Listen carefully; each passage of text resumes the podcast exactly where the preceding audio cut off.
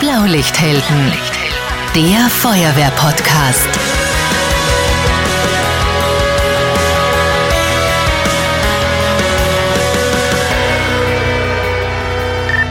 Diese Folge wird präsentiert von Blaulicht SMS. Verlässliche Alarmierung per Smartphone-App und Einsatzmonitor. Servus, hallo und herzlich willkommen beim Feuerwehr-Podcast Blaulichthelden. Ich bin Marcel Kilic und auf diese Folge freue ich mich schon das ganze Jahr. Das ist die 25. Podcast-Episode und damit ist das auch die letzte für heuer. Nächstes Jahr geht es natürlich weiter. Aber dieses Jahr ist so viel passiert. Blaulichthelden ist der Ort, wo wir über die Dinge sprechen, die uns wirklich interessieren. Wenn es über einen großen Einsatz in Österreich viel zu erzählen gibt, dann ist hier der Platz für eine detaillierte Einsatznachbesprechung, bei der alle zuhören können. Und wenn coole Aktionen stattfinden, wie zum Beispiel der Bundesfeuerwehrleistungsbewerb, dann sind wir dabei. Wir schauen uns aber auch Sonderdienste ganz genau an und wir laden Gäste ein, die in ihrem Bereich wirklich fundiertes Know-how haben. In dieser Best-of-Folge, da hört ihr Ausschnitte aus den spannendsten Podcast-Folgen dieses Jahr. Und wer Lust auf mehr bekommt, natürlich bleiben alle Episoden online und ihr könnt jederzeit nochmal in die ganzen Folgen eintauchen. Am besten wir fangen gleich an, weil wir haben heute echt viel vor. Springen wir zu der Folge, mit der alles begonnen hat. Die erste Episode über den Jahrhundertwaldbrand in Hirschwang an der Rax. Da ist ein Feuer ausgebrochen. Eigentlich nicht wirklich im Raxgebiet, wie viele Medien sagen, sondern es war auf der Schneebergseite im Höllental später bekannt als der Jahrhundertwaldbrand. Aber auch der beginnt mit einem kleinen Funken und wie jeder Einsatz beginnt auch ein Jahrhundertwaldbrand mit einer einfachen Alarmierung. Zu Gast in dieser Folge war der niederösterreichische Landesfeuerwehrkommandant, Landesbranddirektor Didi Pfarrer-Fellner und er hat den Anfang so erlebt. Also ich war zu diesem Zeitpunkt in der Feuerwehrzentrale in St. Pölten äh, wo mein zweiter Dienststellenort natürlich ist und äh, habe mir dann der Bezirksfeuerwehrkommandant vor Ort, der Sepp Huber, angerufen und gesagt, es könnte sein, dass ich in Kürze einen Hubschrauber brauche. Habe ich gesagt, bitte check die Lage. Vielleicht könnt ihr mir ein paar Bilder schicken. Es war am Anfang eigentlich ganz minimalste Rauchentwicklung, aber trotzdem wurde ein, Hubschrauber dann entsendet. Das ist dann äh, so, dass wir in Kontakt treten oder ich gleich persönlich anrufe in der Flugeinsatzleitung in Meidling, in Meidling und äh, das ist sehr unkompliziert. Wir haben auch dort im Hubschrauber äh, von uns aus ein Bambi-Packet. Das ist also ein Löschwassertank für diese Type von Hubschraubern hier stationiert. Die haben das gleich eingepackt und sind natürlich in Kürze äh, weggeflogen und waren dann, wenn man so sagen kann, von der Anforderung circa zehn Minuten später vor Ort. Ja, und relativ schnell war dann klar, das ist ein Einsatz, der wird länger dauern. Gedauert hat er dann ungefähr zwei Wochen. Da waren fast 8000 Feuerwehrmitglieder Tag und Nacht unter schwierigsten Bedingungen im Dauereinsatz.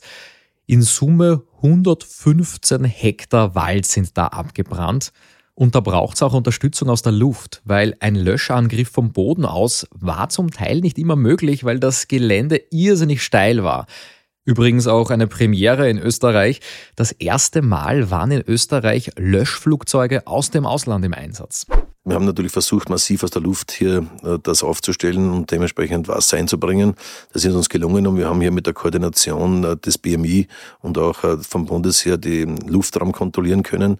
Und so wurde das auch vom Einzelleiter vom Bundesheer, der das dann übernommen hat, die Koordinierung der Luftfahrzeuge durchgeführt. Und wir haben natürlich versucht, alles, was da ist, heranzuziehen und versuchen auch diese Brandbekämpfung durchzuführen. Das heißt, wir haben die, alle Löschbehälter aus Österreich zusammengezogen, wobei wir die meisten haben, aber Österreich und, und Salzburg hat uns ja auch ausgeholfen.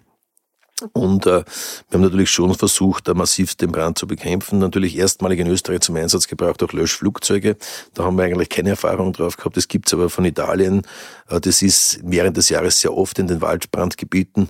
Man darf nicht vergessen, wir hatten 2021 eigentlich von der Türkei bis Spanien massive Waldbrände. Das heißt, da hier äh, hat fast, kann man sagen, die ganze gesamte Küste, Mittelmeerküste und weiter hinaus noch, noch äh, in Flammen gestanden. Das heißt, das war, solche Flugzeuge waren gar nicht mehr verfügbar. Äh, das heißt aber natürlich bei, bei uns aufgrund der Bergtopografien vielleicht nicht das optimale Mittel. Punkt eins, Punkt zwei müsst, muss, müssen diese Flugzeuge während des Fluges ähnlich wie bei einer Landung ins Wasser eintauchen und die Wassermengen aufnehmen. Hier spricht natürlich eine große Rolle, spielt eine große Rolle auch die Ausdruckkontrolle, die das auch festlegt. Da haben wir mit den Piloten ja lange Vorbesprechungen am Flughafen Wien gehabt und äh, dann wurde der entschieden dann auf der neuen Donau. Natürlich eine Flugstrecke dauert seine Zeit. Also hier haben wir ungefähr 40 Minuten für einen Turn gebraucht. Das heißt Wasser aufnehmen, abwerfen und zurück zum Wasseraufnahme. Das heißt, hier haben wir ein Problem. Neusiedler See war nicht tief genug. Äh, also hier haben wir natürlich schon ein bisschen Problem, das aufzunehmen. Ich glaube, das wäre eher in den südlichen Bundesländern Kärnten mit dem Seen oder auch in, in, in, in Oberösterreich zum Beispiel etwas leichter. Aber wie gesagt, das war halt so und wir haben es ausprobiert und es war nicht schlecht. Der massive Wasserabwurf, muss man dazu sagen. Allerdings, darf man nicht vergessen, äh, müssen die Hubschrauber in dieser Zeit äh, den Luftraum räumen und so kommt es schon 20 Minuten in etwa oder sagen wir mal 15 Minuten, wo das Wasser dann aus den Hubschrauber fällt. Also wird gleicht sich das ziemlich aus und äh, hat uns die Erfahrung gezeigt, dass wir äh, natürlich in Österreich viel effektiver mit den Hubschrauber sind. Noch dazu, weil der Wasser Abwurf ja von den Bodenkräften genau platziert wird. Das heißt, da wird genau per Funk, äh, Flugfunk äh, koordiniert und, und, kommuniziert und dann, wo das Wasser gebraucht wird, wird es punktuell dann abgeworfen. Also das war schon eine sehr effiziente Lösung. Ist in, Öster in, in Europa gar nicht so gang und gäbe, weil eher die Löschflugzeuge eingesetzt werden. Also da haben wir Österreicher sicher einen großen Vorteil, dass wir mit den Hubschrauber hier sehr viel Erfahrung haben. Waldbrände werden ein immer größeres Thema und da ist auch ein neuer Sonderdienst in Niederösterreich neu gegründet worden, der Sonderdienst Waldbrandbekämpfung. Wir haben natürlich uns sehr intensiv mit den Klimaforschern unterhalten und wir haben natürlich schon ein drastisches Bild gezeichnet der letzten nächsten Jahre. Und äh, somit haben wir gesagt, wir haben hier großen Aufholbedarf und haben wir als Niederösterreicher natürlich sofort begonnen. Mit Portugal haben wir gute Kontakte. Äh, dort in den Waldbrandschulen, Waldbrandforschungszentren gibt es da eigene, äh, das äh, uns anzusehen, das so zu machen, dass wir sogar Leute in die Schulen schicken haben können, die dort vor Ort praktisch die Ausbildung genossen haben und dann bei uns als Multiplikatoren äh, fungiert haben.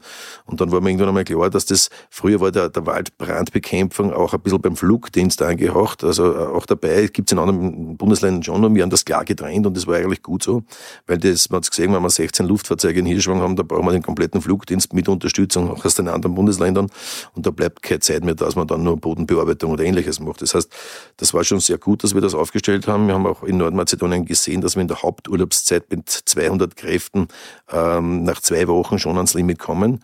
Somit haben wir beschlossen, wir verstärken und verdoppeln. Das heißt, wir haben jetzt für 400 400 äh, Waldbrandbekämpfer im Sonderdienst. Da werden wir im nächsten, im ersten halben Jahr äh, unterbringen, im Jahr 2022. Und so werden wir dann diese ähm, erforderliche Mannschaftsstärke natürlich aufstellen können und dann auch die Schlagkraft dementsprechend verbessern.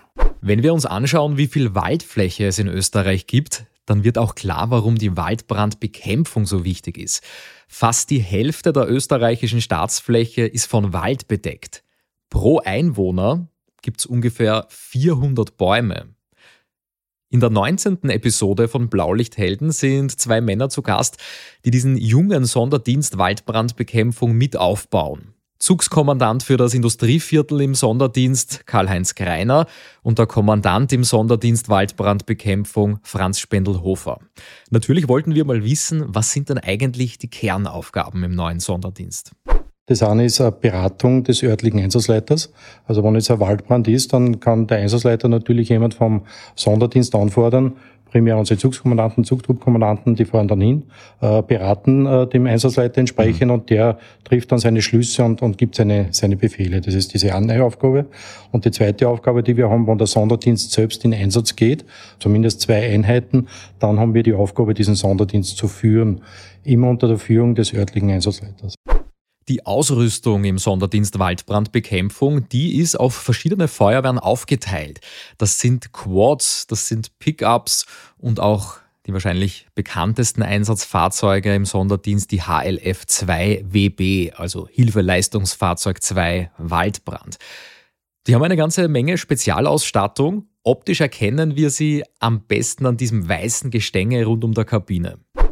Es ist richtig, also diese Fahrzeuge sind ausgestattet mit einem überall Bügel einmal für die Sicherheit, sind singlebereift, sehr hoch geländegängig, sind natürlich etwas höher gebaut wie das normale Feuerwehrfahrzeug, damit die Geländegängigkeit gegeben ist und haben zusätzlich auch natürlich für die Waldbrandbekämpfung eine Ummantelung über die ganzen Bremsleitungen, Kraftstoffleitungen, damit hier keine Hitzeschäden entstehen können bei den Fahrzeugen, hat eine Selbstzustanlage drauf. Also das sind Sprühdüsenfeine, welche die Reifen kühlen, wenn am heißen Boden gefahren wird. Ebenso die Fahrerkabine kann gekühlt werden und sollte es brenzlig werden, können die Mannschaften innen drinnen noch zusätzliche Atemschutzmasken aufsetzen, damit sie vor dem Rauch geschützt sind und in einen sicheren Bereich fahren können.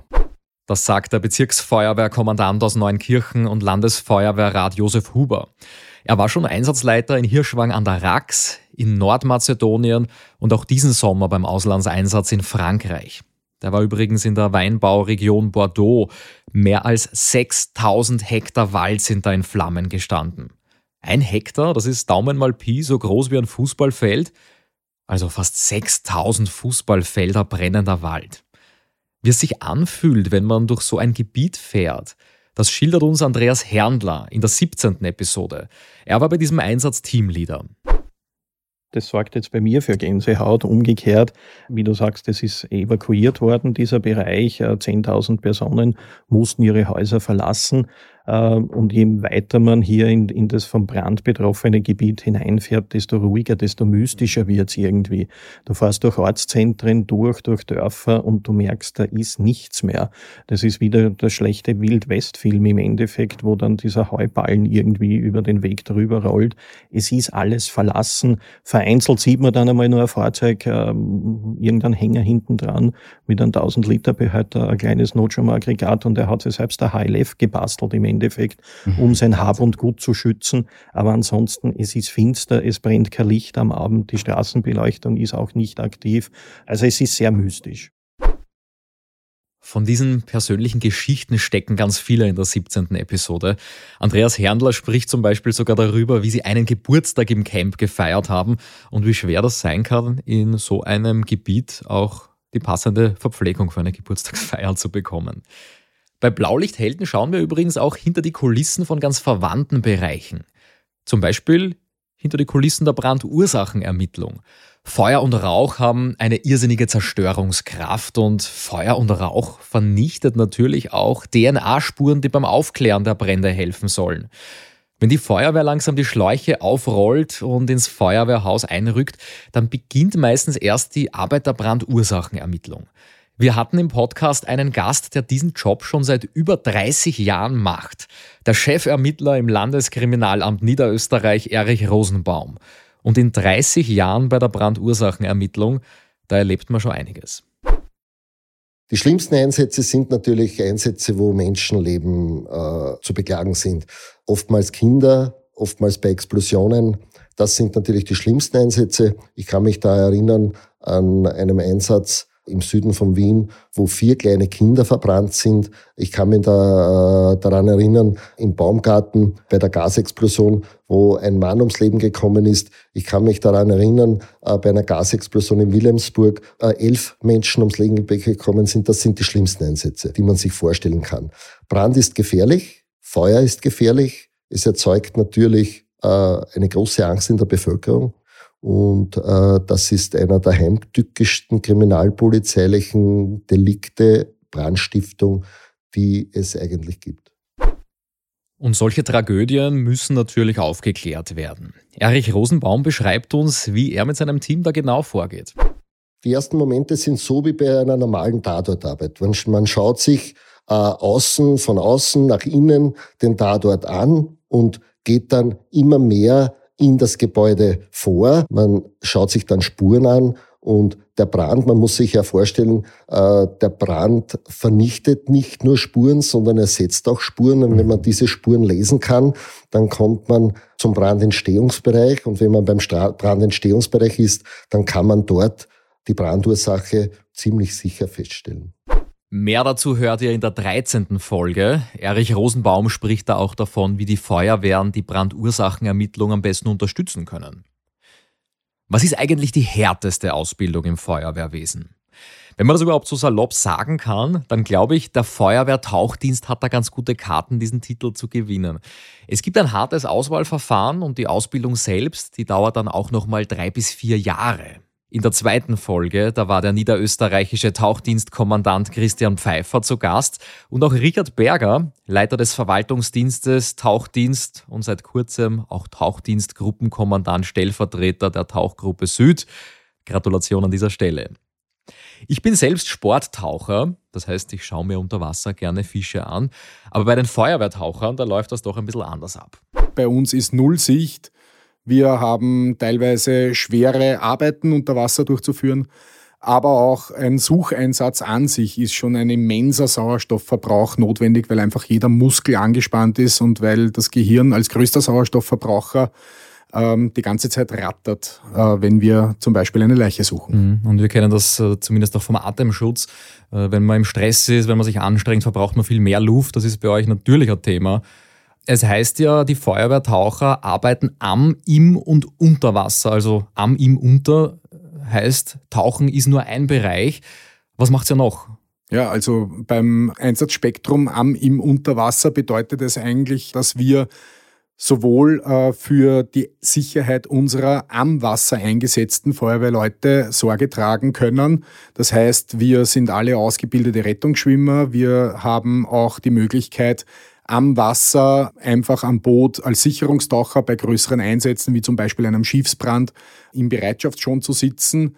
Im Wasser bedeutet natürlich, äh, wenn wir auch ähm, Transportschwimmertätigkeiten machen müssen, da wo eben kein Boot hinkommt, im Hochwassereinsatz zum Beispiel, wenn wir irgendwo äh, eine Evakuierung durchführen müssen, wo man mit einer Watthose nicht sicher hinkommt, aber auch ein Taucher noch nicht notwendig ist, ja, dann gehen wir mit unserem Neoprenanzug und mit speziellen äh, Wassersicherheitsschuhen ins Wasser und helfen dort im Hochwassereinsatz und unter Wasser haben wir eh gerade geklärt. Ja, und äh, zum Unterwasser wollte ich noch ergänzend sagen, dass äh, wir nicht immer noch Personen suchen oder Leichen suchen, sondern es kommt auch manchmal die Anordnung der Exekutive, dass wir noch Tresore äh, suchen müssen, diese bergen oder wenn es zum Beispiel zu einem, äh, einer Kleinbootbergung kommt, die äh, auch wir dann erfolgreich durchführen.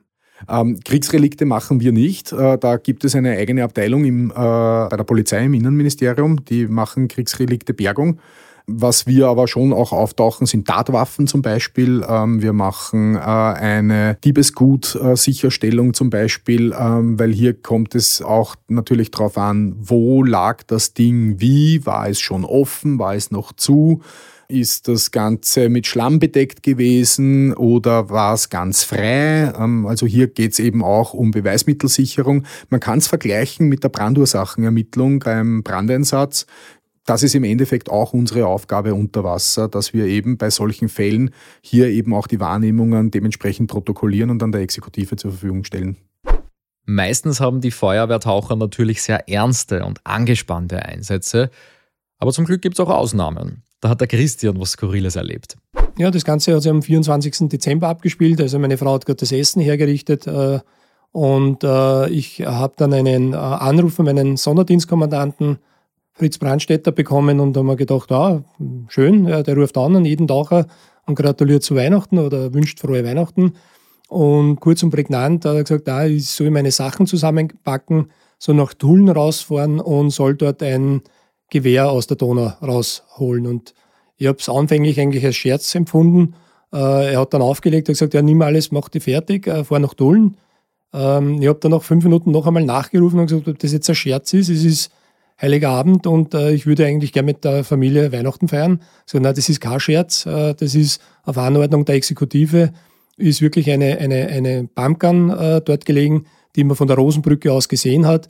Und äh, ja, und so bin ich dann äh, nach Dullen gefahren und habe halt noch kurz vor der äh, Mette, äh, vor der Kindermette, äh, geschwinder Pumpgun äh, aus der Donau geborgen. Das sind Geschichten, die erlebt man, glaube ich, nur bei der Feuerwehr.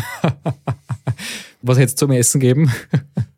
Das ist sich ausgegangen. ist sich ausgegangen. Das ist, ist sich Weihnachtsessen erlebt man. Das sind die schnellen Einsätze. Das sind die schnellen Einsätze, Gott sei Dank. Manchmal gibt es auch weniger zu lachen. Dann wissen wir uns im Feuerwehrwesen aber auch zu helfen. Das gilt nicht nur für den Feuerwehrtauchdienst, sondern für alle Einsatzkräfte. Wenn hier merkbar irgendwo ein Problem auftaucht, dann haben wir immer die Möglichkeit, dass wir unsere Feuerwehrbiers äh, zur Hilfe holen und das ist schon äh, äh, ein wichtiger Aspekt, dass äh, in der heutigen Zeit hier nicht darüber nachgedacht wird, dass wir uns Unterstützung holen, wo wir vielleicht nicht mehr weiter wissen. Und das ist ein ganz ein wichtiger Aspekt. Und da sind wir sehr froh darüber, dass eben wir auch auf die Feuerwehrpiers in so einem Fall zugreifen mhm. dürfen. Natürlich waren die Feuerwehrpiers auch zu Gast hier im Podcast. Kurt Neckam und Natascha Sochoretz in Folge 15.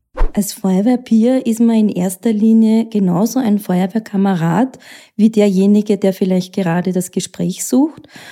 Der Unterschied dazu ist, dass wir eine spezielle Ausbildung absolviert haben, die uns schult, Gesprächsführung zu leisten und Kameraden, wenn sie belastende Ereignisse hatten, bestmöglich zu unterstützen. Ich sehe, auf euren Dienstgradschlaufen sind doch gar keine Dienstgrade drauf. Kurt, was hat's damit auf sich?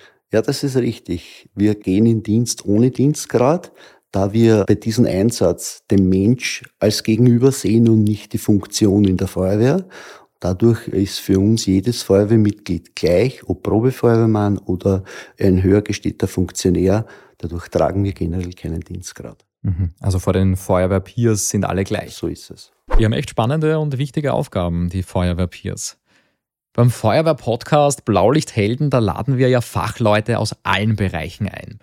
Auch den Landesfeuerwehrjuristen Klaus Perl. Von ihm wollten wir zum Beispiel wissen, was ist eigentlich ein Einsatzfahrzeug?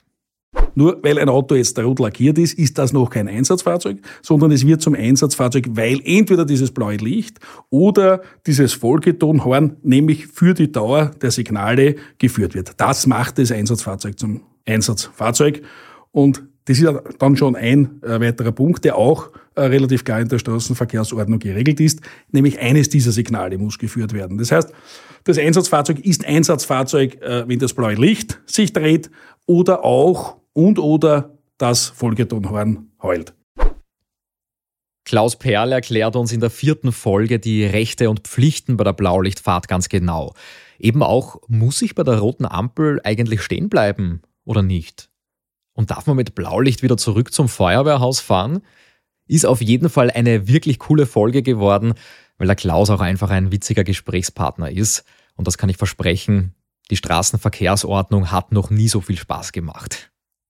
Apropos rote Lkw und Blaulicht. Die meisten von uns wissen bestimmt, es gibt auch grüne Lkw mit Blaulicht, nämlich die Tanklöschfahrzeuge beim Bundesheer. Dort gibt es auch splittergeschützte Löschfahrzeuge und sogar splittergeschützte Traktoren. Und sogar diese Traktoren haben ein Blaulicht. Fotos dazu findet ihr auf unserer Instagram-Seite. Heuer hat es gleich bei mehreren Truppenübungsplätzen gebrannt. Über einen dieser Brände haben wir berichtet, der am Truppenübungsplatz in Allensteig. Da ist bei einer Artillerieübung ein Flurbrand ausgebrochen. Da sind die Löscharbeiten natürlich besonders schwierig, weil dort teilweise auch Blindgänger liegen und dort kann man nicht einfach so reinspazieren. Der Kommandant des Truppenübungsplatzes, Oberst Herbert Gaugusch, war in der siebten Folge zu Gast.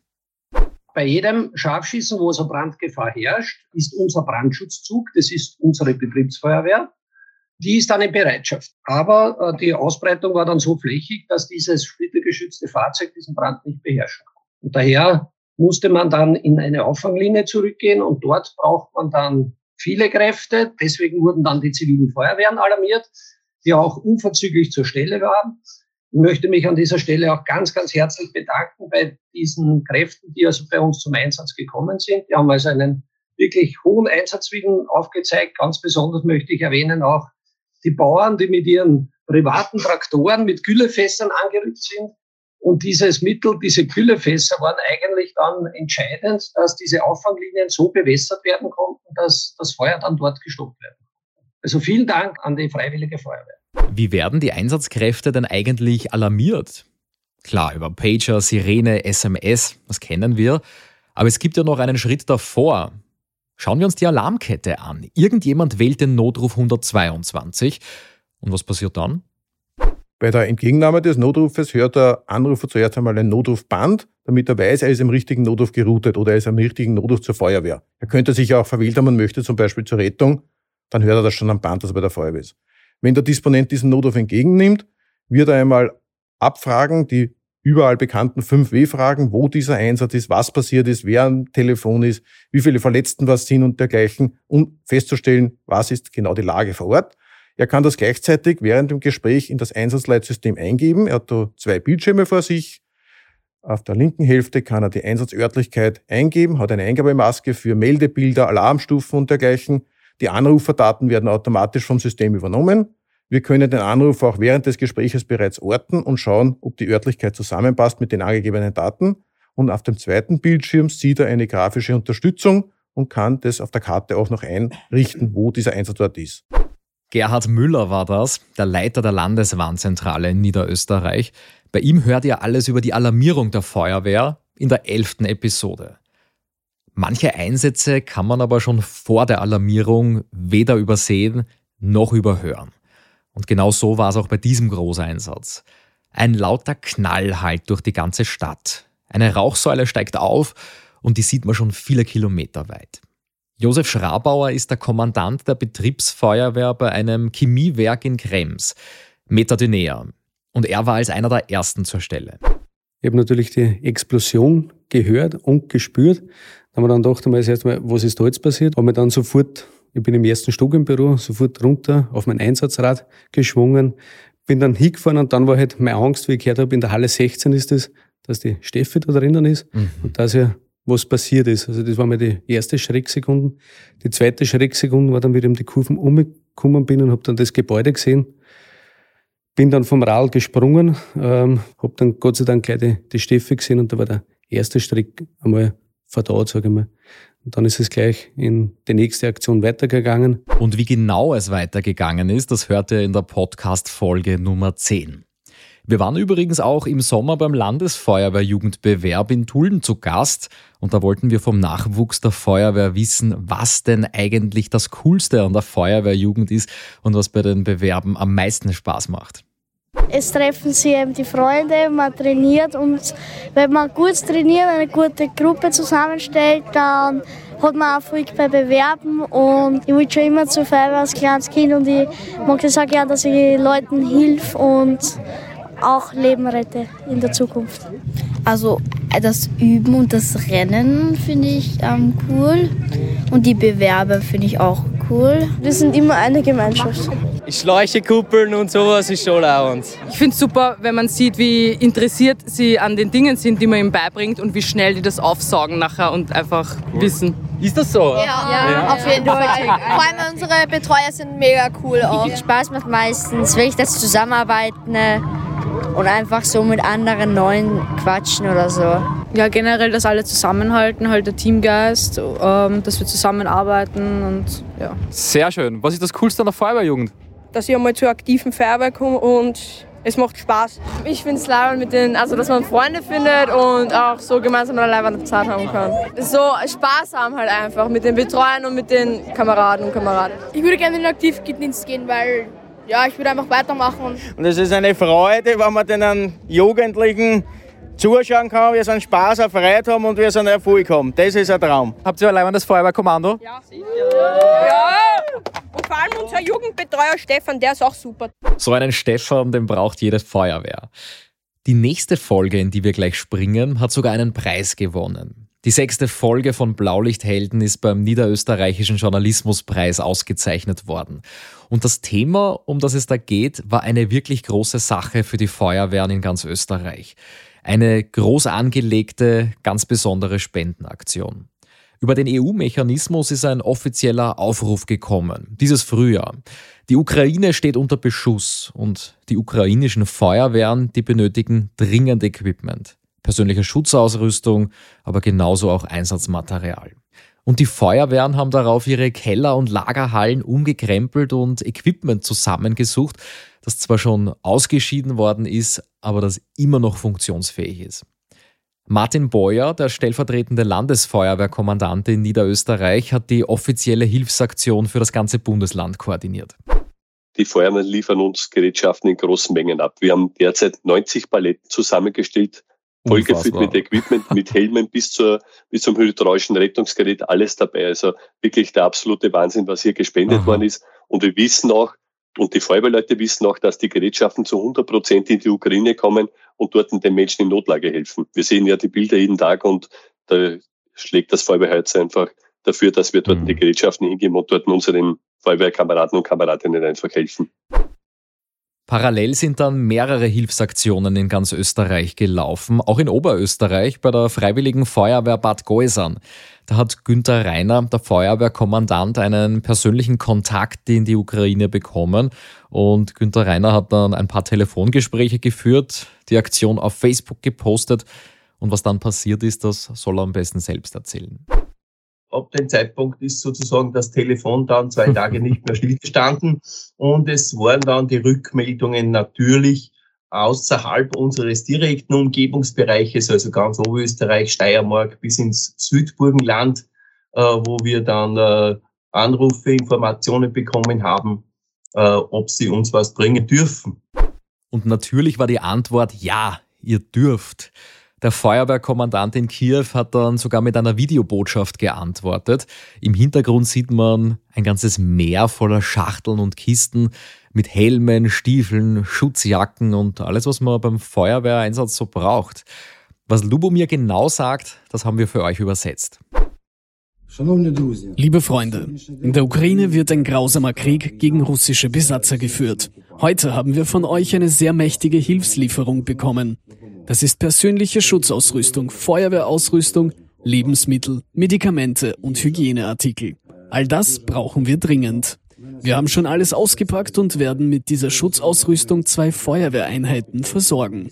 Die Einheiten sind rund um die Uhr im Einsatz, um den Menschen zu helfen. Ihr seht selbst in den Nachrichten, dass Kiew ständig unter Beschuss steht. Die Feuerwehrleute sind rund um die Uhr im Einsatz. Ständig wird gelöscht und viele Menschen werden gerettet. Deshalb bedanken sich alle Feuerwehrleute der Stadt Kiew-Obolon bei jedem, der an dieser Hilfslieferung teilgenommen hat. Vielen herzlichen Dank. Rum der Ukraine. Ehre den Helden. Unglaublich, was da heuer alles passiert ist. Bei den meisten Folgen, da schauen wir uns immer an, was aktuell im Feuerwehrwesen passiert. Eine Folge schaut aber weiter in die Vergangenheit. Die Episode 22 ist ein History Special. Da haben wir das Jahrhunderthochwasser 2002 nochmal aufgerollt. 20 Jahre später. Der damalige Einsatzleiter von Hadersdorf am Kampf kann sich an seine Erlebnisse noch ganz genau erinnern. Und eine Situation hat sich bei Andreas Thaler wirklich ganz besonders eingebrannt. Es ist eine, eine Rettung einer 90 Jahre alten Frau.